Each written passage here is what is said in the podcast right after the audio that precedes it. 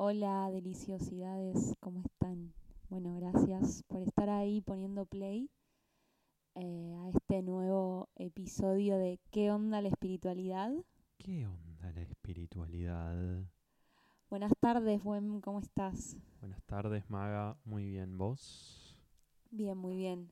Preparada para este nuevo episodio que en principio iba a ser sobre el amor. Y al final nos urge más hablar sobre este temita del dinero, la productividad, el trabajo quizás también. Vamos a ver un poco por dónde nos va llevando esta, esta conversación. Acerca, hasta recién mientras estábamos proponiéndonos hablar de esto, yo pensaba hasta que quizás nos lleve a hablar del tiempo, ¿no? De cómo percibimos el tiempo. Eh, por algo de, de esta primera cosa, quizás que ahora me, me nace nombrar, que es esta idea que parece que, que tenemos por ahí metida de que el tiempo es oro.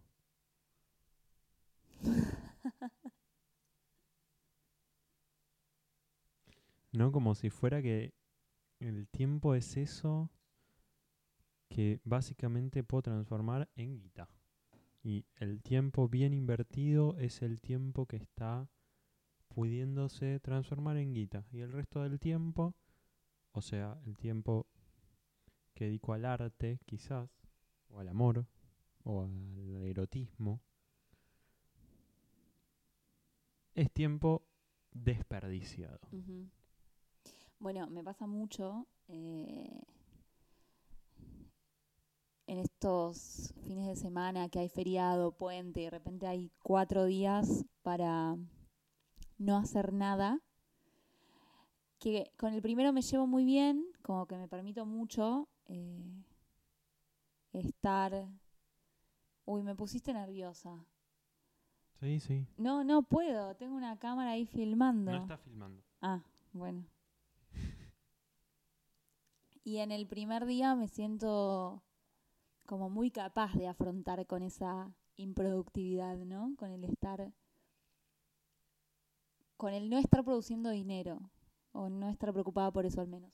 Ahora, ya con el tercero, en el tercero me empiezo a enroscar, como que soy una, soy lo más parecido a una meba que no tiene vida, ni deseo, ni ganas, ni porque no estoy conectando con el trabajo o con... O sea que la única forma de estar viva sería estar trabajando, Claro, eso mismo. ¿no? O sea, si no estás trabajando, sos una ameba improductiva. Soy una media improductiva que mira Netflix y come chocolate. Lo cual está muy mal porque podría llegar a estar asociado al descanso y al disfrute. Dios no lo quiera. Y al deseo. Y al deseo. Dios no, No, lo quiera. Ese Dios que, que Es nos- pecado. Es pecado ese Dios que, que nos echó del Edén porque comimos la frutita y nos dijo, ganarás el pan con el sudor de tu frente. Ganarás el Pan pan con el sudor de, de tu tu f- O sea, frente. no es que el universo es abundante, que plantás un árbol de manzana y podés convidarle a todo el barrio, que, que plantás tres árboles y ya tenés pa- todo. No, no, no. Ganarás el pan con el sudor de tu frente, lo cual inmediatamente a mí me lleva a pensar eso, que me tengo que esforzar un montón para sobrevivir. Y además, es como que inmediatamente conecto con, con la competencia, con que los recursos no son abundantes, o sea, los recursos son escasos, que es un poco el planteo de la economía, ¿no? Los recursos son escasos y las necesidades son cada vez más. Es, es- es como un absurdo de base Mm, tremendo. O sea, los recursos son súper abundantes y las necesidades no son cada vez más. Pero con e- de ahí parte la economía, el sistema económico capitalista o semicapitalista en el que vivimos.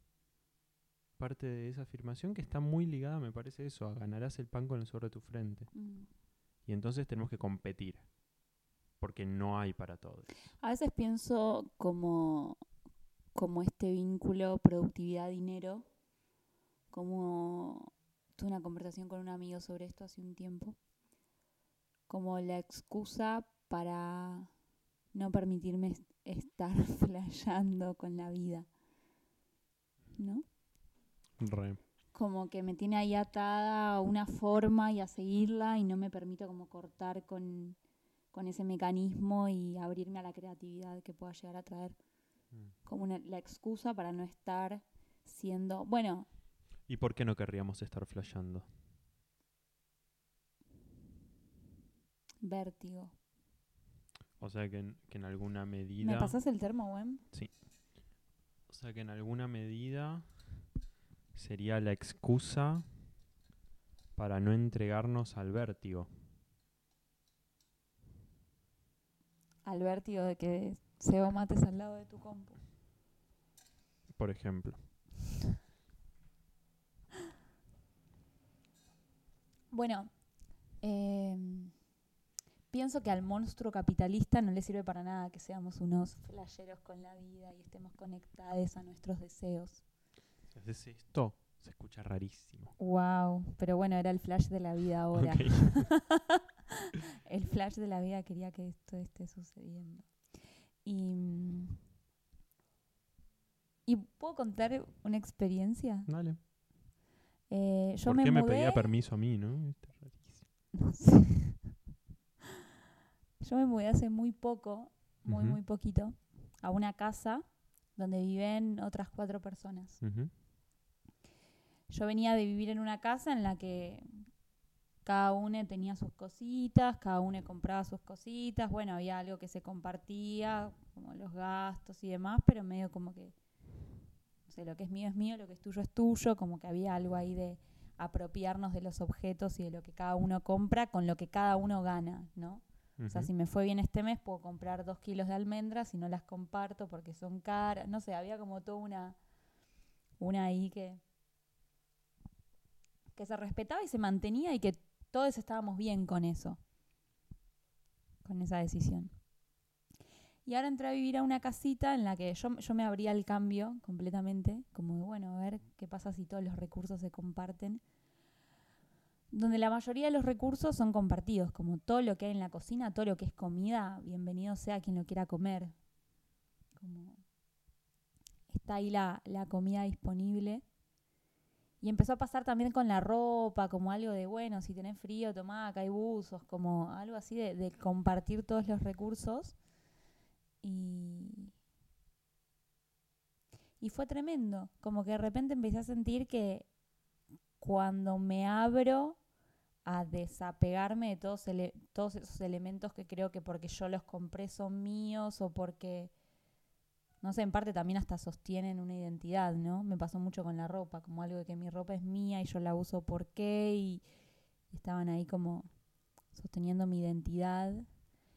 Eh, circulan pura abundancia Mm. Como momentos en los que quizás yo esa semana no había cobrado tanto o que me estaba por entrar plata y en otros momentos hubiese comido, no sé, arroz con huevo. Mi dieta básica. De repente era pura abundancia, como bueno, yo esta semana no compro, pero compro la próxima semana, listo, buenísimo. Y en la comida, en la cocina circulaba una cantidad de comida hermosa y deliciosa, como, como real cuando nos abrimos a compartir desde un lugar muy consciente, ¿no? De, bueno, hoy no puedo poner, pero pongo mañana, o qué pongo, o cuánto, como desde, desde mucha conciencia circula mucha abundancia. Mm, Hay una, una idea sobre la abundancia que a mí me, me, me encanta y me alivia mucho, que es que abundancia no es que tengo infinito, que soy multimillonario y entonces me doy todos los lujos que se me canta el orto y no sé qué, que sería la, la abundancia creo percibida más desde el ego, desde el yo separado, sino que la abundancia es que los recursos son abundantes y están siempre perfectamente distribuidos, cubriendo todas las necesidades del sistema, de un sistema X. Entonces, esto que decís, ¿no? Abundancia es que estos cinco humanos, cuando uno tiene menos, el otro por ahí tiene más, y viceversa, y todos pueden estar alimentados deliciosamente todo el tiempo. ¿Se, entiende un poco lo que digo? O sea, que abundancia no, no sería... Digo, hay una abundancia que puedo percibir desde el yo, que es quiero ser millonario, millonaria y estar siempre pudiendo cubrir absolutamente todo y la la la. Y hay otra abundancia que es del sistema, de- del organismo sería. Sí. Como el cuerpo, el cuerpo es lo mismo, ¿no? Si tengo exceso de azúcar, tengo algún... libero un poco de cuestiones por acá y lo voy regulando, es como un, como un constante estado de autorregulación del organismo cuerpo que creo que es reproducible al organismo convivencial humano, que, sería este ejemplo que vos estás contando. Ah, Después digo, digo esto y al mismo tiempo me venía, bueno, sí, pero hay gente en la calle, entonces con esta abundancia. Y creo que justamente esta abundancia se desequilibra cuando aparece esta este, este exceso yoico que no se siente parte de un de un organismo, sino que se siente separado y aislado y entonces solo priorizo mi propia abundancia. Eso. Entonces, si solo priorizo mi propia abundancia, se desequilibra esa abundancia del sistema. No sé, hoy en día se tira un tercio de la comida que se produce, se tira. ¿Cómo puede ser que haya en el mundo gente muriéndose de hambre si un tercio de la comida que se produce en el mundo se Se tira? tira. Y hay gente que se muere. Entonces hay algo que es claramente un desequilibrio sistémico para mí. Y, y eso, y ahí pienso mucho en esto, en que la abundancia no es individual, sino sistémica. Y que si tenemos cierto... Y, creo eso, creo que el, que el aprendizaje hoy humano tiene mucho que ver quizás con eso, con ir dirigiéndonos a una conciencia más sistémica y menos egoica, Mm. De reconocernos parte de un organismo más grande que podríamos llamar humanidad o planeta Tierra o lo que sea. Y si no, si eso no pasa, entra en juego esto que decíamos de la hiperproductividad, del dinero, como de... Hmm, ¿Pu- ¿Puedo tirar un toque sin más? Sí. Eh, digo, así como se distribuye la abundancia en cuanto a recursos, creo que también se distribuye la abundancia en cuanto a, eh, vamos a llamarlo, productividad. O sea, bueno, yo esto, yo doy talleres, doy terapia, etcétera. Y a veces creo que en, el, en la separación egoica flasheo que si yo no doy tal taller, se lo pierde el universo más o menos. Y no, Mm. creo que si me entiendo parte de un sistema humano inteligente y creativo, sé que si yo no doy este taller, lo va a dar este otro. Y lo importante no es si lo doy yo o el otro, que es lo que el ego piensa. Sino que que esté sucediendo. Exacto, el ego piensa, no, lo tengo que dar yo y tiene que ser mi dinero el que gano y mi reconocimiento y mi fama o mi lo que carajo sea. Pero si lo pienso en términos sistémicos, no importa quién lo dé. Importa que la humanidad esté, que en lo humano esté circulando esa información. Y así aplicable a cualquier arte, a cualquier trabajo, a cualquier proceso creativo. Desde el ego Mm. lo sufro. Pero de- si, si voy desarrollando esta conciencia más sistémica, yo por lo menos, eh, digo, esto lo hablo muy desde mí, ¿no? Yo soy el primero que está eh, flasheando esto de que si no lo hago yo, eh, la vida se lo pierde, más o menos. Si yo no escribo el mejor libro de Tantra, la vida se lo pierde. Y en realidad es, che, lo importante es que la información circule en lo humano. Y no importa si lo, si lo escribo yo, si lo escribe otra persona. Y a la vez no hay forma de que si la humanidad está lista para eso se lo pierda. Digo, si el sistema está pidiendo eso, va a aparecer por algún lado. De hecho, hay- viste que hay muchas, muchas cosas que aparecieron en la humanidad al mismo tiempo. La astrología. La astrología, por ejemplo, pero si- y, y- cosas más modernas. No me acuerdo, creo si, si era la gravedad, la ley de la gravedad o la ley de la relatividad. Creo que la de la gravedad. Pero al mismo tiempo que la desarrolló Newton, en otro lado un chabón había llegado exactamente a la misma conclusión. Mm. En Rusia, ponele. No, no, no, no tengo los datos exactos. pero hay muchas cosas. Bueno, la astrología, ¿no? La otra vez hablábamos que aparece, emerge al mismo tiempo en tres partes del mundo completamente diferentes y lejanas. En Egipto, Persia y Mesopotamia. E India, en E cuatro. India en cuatro. Eh, y eso, y, y pasa con la teoría de la gravedad, y pasa con varias cosas a lo largo de la historia. Entonces pienso eso, que es cuando el sistema está listo para esa información, la información aparece. Sí. Recién pensaba, mientras hablabas en un momento, em, si no necesitamos dinero, ¿qué necesitamos? Como si empiezo a dejar de necesitar tanto dinero para poder llegar a, porque hay algo de los recursos compartidos, ¿qué necesito? Y creo que ahí está como el principal bloqueo entre el entre el cuerpo y el deseo, ¿no?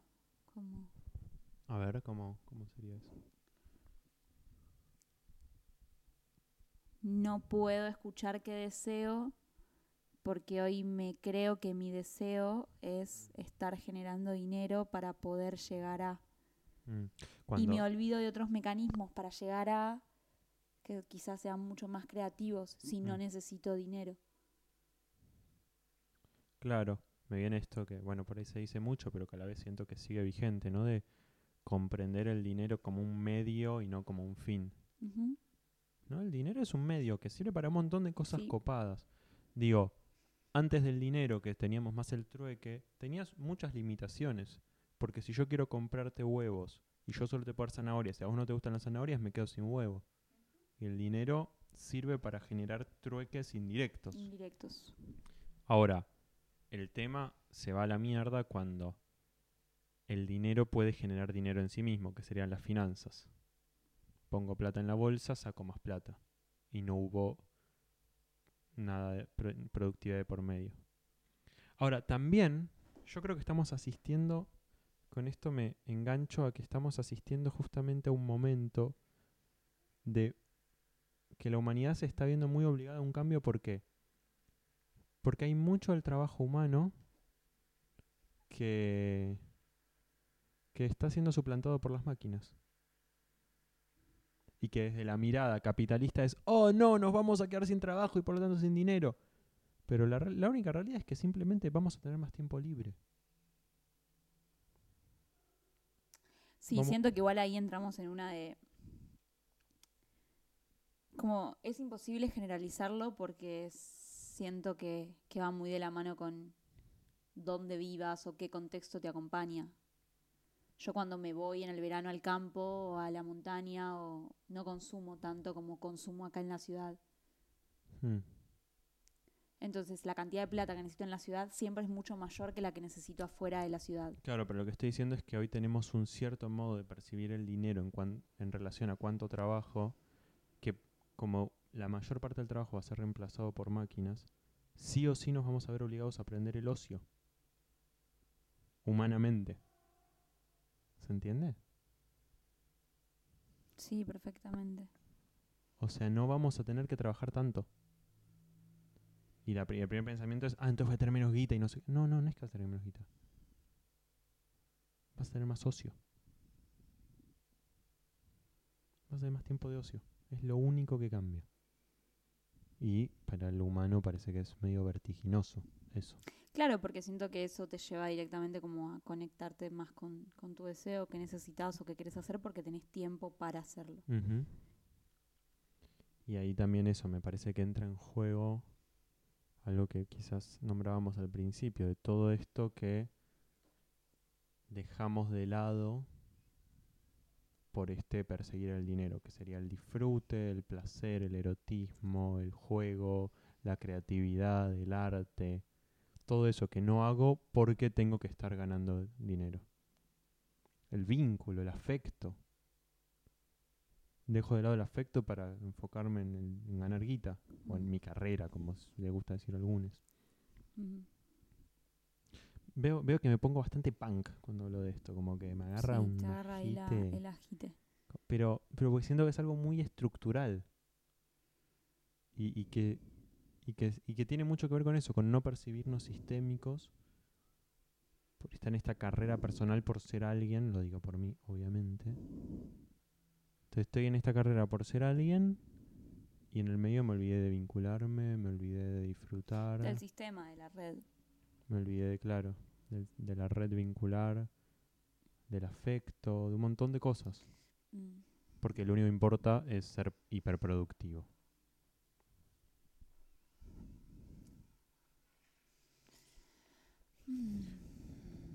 Lo cual me lleva a otro tema, ¿Qué es? que es que hoy en día no solo es ser hiperproductivo, sino que es esta cosa de tengo que estar 100% disponible todo el tiempo. Por, digo, algo que parece que nos empieza a suceder a partir del, del uso del, del celular. Sí, me gustaría traer algo como el deseo impuesto. Dale. como de ese deseo que nos que nos imponen y no ese deseo que emerge de adentro, ¿no? Mm, Y esto lo vinculo con lo que había comentado antes de, del contexto que nos acompaña. O sea, hoy acá Maggie vive en un contexto que sale a la calle y tiene una cantidad de imágenes, carteles, productos, mm, y, y hoy. Y hoy no. O sea, no siento que todo el tiempo me estén imponiendo un deseo porque puedo como desarticularlo y, y correrme de ahí y venir más hacia acá, hacia mí. Pero sí en algún momento todo lo que veía era de- deseo impuesto, como, ah, tengo que consumir esto, ah, tengo que tener esto, Mm. ah, tengo que, ah, tengo, ah, tengo que, y para eso necesito plata, bueno, de qué trabajo, no importa si quiero o no, si me gusta o no, bueno, va, mm. como que había toda ahí una poca conciencia para con, con lo que yo necesitaba realmente. Sí, está, está re bueno que traigas este tema. Como creo que está todo muy armado para que nos sea muy difícil corrernos de ese de ese deseo impuesto. Un bombardeo de publicidad constante, de estímulo constante. Y si yo tengo más tiempo de ocio, porque el laburo humano está reemplazado por máquinas, pero cada vez hay más deseos impuestos y más productos y tengo que consumir más y estoy desconectada de eso que realmente necesito, que quizás sea mucho menos. ¿De dónde saco el dinero para conseguirlo? Creo que entramos en esta paradoja del sistema capitalista que Mm. para funcionar siempre necesita que haya más consumo. O sea, yo creo que realmente que esto de que las máquinas vayan reemplazando el trabajo humano es el fin del capitalismo o el fin de la especie humana, una de dos. O sea, o nos lleva a autodestruirnos por los pocos que pueden trabajar, o nos lleva a, a que el sistema capitalista se caiga por sí mismo porque porque es un sistema que tenía cierto sentido quizás cuando se originó y que hoy ya no lo tiene. Por esto que vos decías, que eso, no es, no es que por tener menos trabajo voy a tener menos plata necesariamente. O sea, necesita un cambio total la cuestión. ¿No? Y, eso, y es... Y, ahí es donde creo que entra de lleno lo que podríamos, o lo que venimos conversando como espiritualidad, ¿no? Que esta, este cambio nos confronta a encontrarnos con nosotros mismos. Eso, a reconocer cuál es nuestro deseo, cuál es nuestra necesidad, cuál es nuestro modo único y singular de gozar, de disfrutar, de descansar, de sentir, de amar. Porque ya no tengo que estar necesariamente en la ruedita del hámster, por más de que hoy en día la mayoría de nosotros seguimos en la ruedita de hámster, queriendo alcanzar éxito, dinero, fama, eh, reconocimiento, lo que sea. Pero creo que eso, que estamos en un momento en que por una situación contextual podemos estar empezando a mirarnos más profundamente. ¿No? Podemos estar empezando a eso, a sentir más quiénes somos dentro de un cierto entramado, dentro de un cierto Mm. sistema. Eh, eso a mí me parece un momento re power a nivel cultural que estamos viviendo y re vertiginoso. Y por eso acá es donde siento que eso, que esta espiritualidad, que, que lo que venimos llamando por espiritualidad de, de este contacto íntimo con nosotros mismos y con los demás y con la vida en sí misma,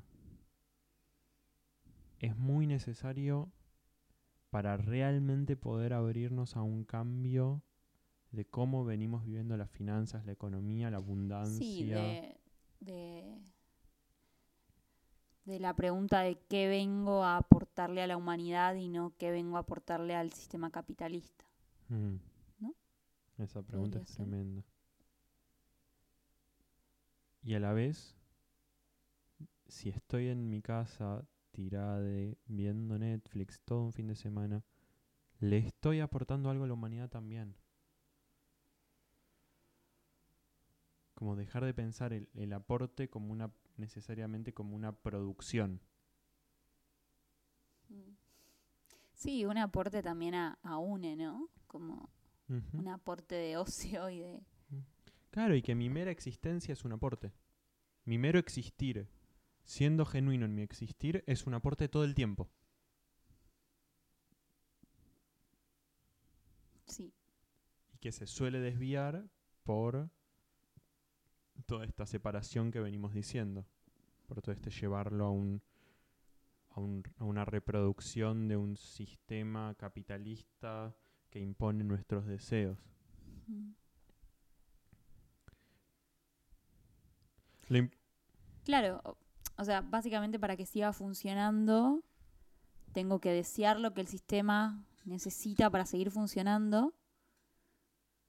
Tengo que reprimir mi propio deseo y mi propia fuerza vital y, y ahí sigue la, la rueda. ¿Qué sigue? La rueda, la rueda capitalista. Ajá. Lo importante, chiques, es que compren todos nuestros cursos después de escuchar este podcast. Sí. ¿no? Eso es lo importante, que se den cuenta que lo que necesitan y lo que desean en realidad son nuestros talleres de tantra, nuestras clases de yoga, nuestros cursos de astrodanza, nuestras sesiones individuales, eh, de terapia corporal astrológica. Eso es lo importante, que se den cuenta que lo que realmente necesitan no es Es estar trabajando todo el día para comprar nuestros talleres. Exactamente, exactamente. Eso es lo único importante de este podcast, que se den cuenta que no, en realidad no quieren una casa con pileta, quieren venir a todos nuestros cursos. Y, y si realmente fuéramos eh, buenos vendedores, no lo diríamos tan así claramente. O quizás sí, quizás es una estrategia perfecta y no me estoy dando cuenta. Pero a lo que voy es a que así funciona este sistema. ¿no? Como entre líneas te voy vendiendo todo el tiempo. Bueno, a mí me gustaría hacer una pregunta que, que pueden responder después en comentarios o nos pueden escribir. Pero yo hace unas semanas en una clase me preguntaron a mí en una clase, iba a decir dos cosas diferentes al mismo tiempo y como que se me interpusieron las, las oraciones. A mí en una clase hace unas semanas me preguntaron de qué me estaba dando cuenta. Y inmediatamente dije, como, ah, claro, todo el tiempo me estoy dando cuenta de algo, pero muy pocas veces le doy espacio a eso que realmente me estoy dando cuenta o me enrosco para que quizás no sea eso el- y coincida más con, con lo que estoy viviendo ahora. O siempre hay ahí como una capacidad de, de seguir ocultando algo que está ahí emergiendo, ¿no? Como una claridad muy precisa. Y recién pensaba como yo de qué me estoy dando cuenta ahora en esta conversación acá haciendo este podcast, que ahora estamos haciendo el podcast, pero es algo que venimos conversando desde la mañana eh, Desde la mañana de febrero del 1914. de 1914. Sí, claro. Desde esa mañana. No, bueno, pero fue, una con- temática que hoy a la mañana, eh, al menos a mí, con algo de mis horarios y no sé, y que estoy colapsando de trabajo me, me ahí me, me emergió un mal humor importante y le di espacio y me puse a hablarlo y, y salió toda esta conversación. Y dijimos, bueno, el podcast claramente tiene que ser de esto, que de hecho productividad y dinero estaba dentro de, de la lista de temas que tenemos ganas de tocar. Y me preguntaba como de qué me estoy dando cuenta y bueno, está, aparecen ahí respuestas y claridades a, a, a un montón de, de las preguntas que, que hoy me hacía a la mañana, ¿no? Eh, ¿Qué, ¿Qué claridad te aparece, por ejemplo? que tengo como esta necesidad constante de estar trabajando y, y que a veces puede estar bueno soltar algo de todo lo que estoy haciendo. Y Como un- que si hoy me pregunto, che, Maggie, ¿qué querés soltar? Y hay dos cosas que ahí aparecen al pri- y- y muy claras que necesito soltarlas Mm. y que no me lo estoy permitiendo. Em, ¿Y qué queda fuera por no soltar eso? el dinero. No, digo, al no soltarlo. Ah, al no soltar lo que queda afuera, Claro. sé, el ocio, el descanso, el conectar con mi creatividad y estar sentada leyendo, pintando, no sé, Mm, aquellos pequeños espacios que me encanta habitar. mm. Me parece también algo que, que por lo menos a mí también me pasa que cuando eso entro muy en la vorágine eh, productiva y no sé qué, hay algo que casi inmediatamente olvido que es la gratitud. Como el Mm. darme un momento de, de agradecer que existo, que hay existencia, que hay vínculos hermosos que, que, que existen en mi vida. Que, Sí, que son los que realmente nos sostienen y nos acompañan, ¿no? Como que no es el dinero lo troncal. Y eso, siento que cuando estoy muy en esa vorágine hiperproductiva me olvido de agradecer. Así de simple, me olvido de la gratitud. Bien. además de la creatividad y del arte y de bueno la belleza es algo que también en mi vida yo siento que es esencial estar abierto a la belleza Ujú. y que cuando estoy A muy lo en- poético. ajá a lo poético tal cual y cuando estoy muy en esa vorágine hiperproductiva me olvido me olvido del poema me olvido de la belleza me olvido del amor del Mm. disfrute como eso, de todo eso que, que en este podcast venimos proponiendo como lo espiritual, entre comillas, que sería este estado de apertura a esa belleza infinita de cada instante, a esta belleza infinita de este instante. Mm. Y retomando, me gustaría eso preguntarles a quienes están escuchando este episodio de qué se están dando cuenta, Mm, qué, qué emerge ahí, qué, qué anda ahí dando vueltas mientras escuchan esto, mientras escuchan estas palabras. mm. Me encanta, siento que, que tocar eso le da como una como una nueva profundidad también al, al podcast, como un espacio para, para darse cuenta, para darnos cuenta. Nosotros, no- nosotros también, siento que mientras hablamos, yo también me doy cuenta de un montón de cosas. Sí, Y, y principalmente esto, ¿no? Como el, lo importante para mí hoy de este espacio para, para simplemente abrirme a la poesía, a la belleza. mm, Eh, y que a la vez me, me dan ganas de nombrar algo de que todo esto no significa ni que estemos en contra del dinero ni nada por el estilo. No, no, yo soy una de las primeras personas que está preocupada por todo el tiempo estar laburando y generando plata. Claro, pero no, incluso desde un lugar copado, tipo, sí existe el dinero y nos facilita ciertos intercambios y está bien, como ni siquiera desde la preocupación. Sí, solo que eso, ¿qué pasa cuando es la única preocupación y me está desconectando de mi fuerza vital, ¿no? Claro, o incluso eso, ¿qué pasa simplemente cuando es en sí una preocupación? O sea, ¿cómo sería nuestro vínculo con el dinero si en vez de como una preocupación y un... Digo, siento que en realidad no es el dinero el tema, es nuestro miedo a la muerte en algún punto. Mm, O sea, el dinero como una suposición de, que- de estabilidad y de supervivencia que del otro lado en realidad tiene eso, a la inestabilidad, a la incertidumbre y a la muerte.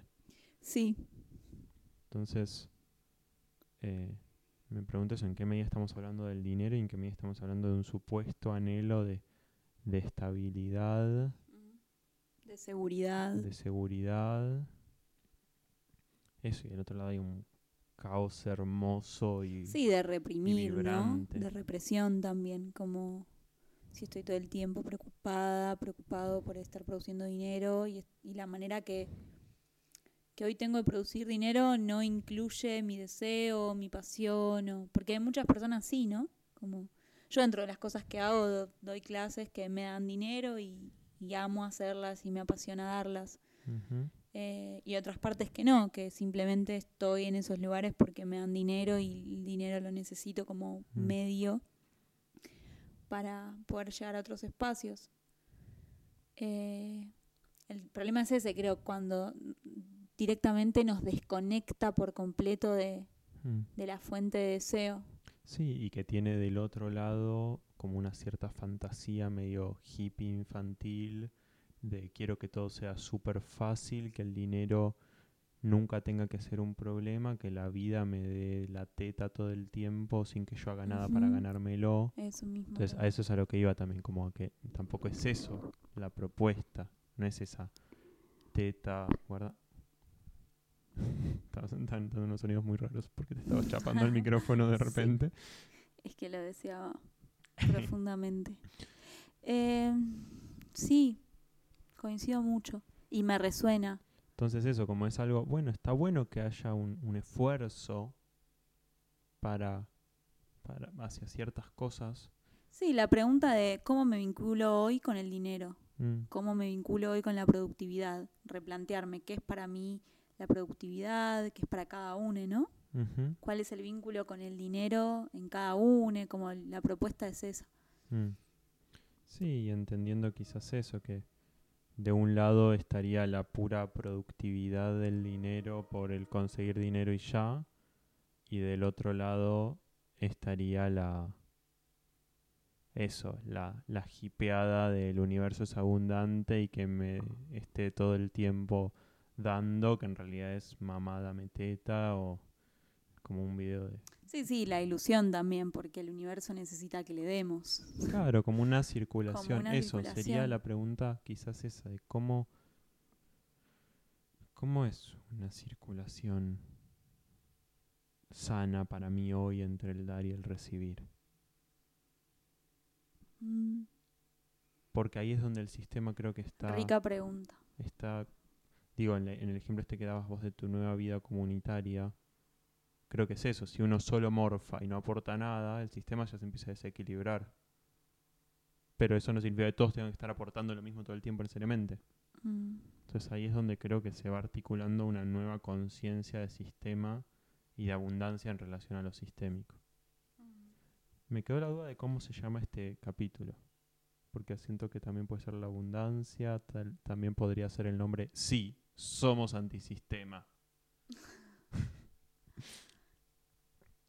Y a la vez no somos antisistema. Se podría llamar nuestro vínculo con el sistema.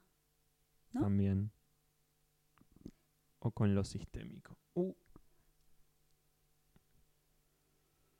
De la conciencia egoica a la conciencia sistémica. Los vínculos como sistema. El dinero como movimiento sistémico entrelazado y copado. Y es un papel, ¿no? Como todo lo que le adjudicamos a un papel. Wow. Hay una frase de, de Bifo Berardi que me gusta mucho que dice, el dinero y el lenguaje tienen una cosa en común. No son nada y mueven todo. ok. Te amamos, Bifo. Ah, bueno, con esto creo que podemos ir cerrando. Un placer volverlos a tener por aquí. Eh, nos- Vuelvan. Vuelvan, eso, sigan volviendo. Los capítulos quedan en línea para siempre. El de hoy lo sentí muy rico. Espero que haya sido disfrutado y que se hayan dado cuenta de cosas muy copadas o no. Y cuéntenos de qué se dieron cuenta. Eso, cuéntenos, escríbanos, comenten en algún lado. No sé si esto tiene para comentar, creo que sí. Y nos vemos en el próximo episodio. Nos vemos, no nos escuchamos. Nos escuchamos, nos encontramos. Nos encontramos. Eso, quer- queremos darles y que nos den ¡Oh, sí! Les redamos. abrazos gigantes, humanidades. Abrazotos.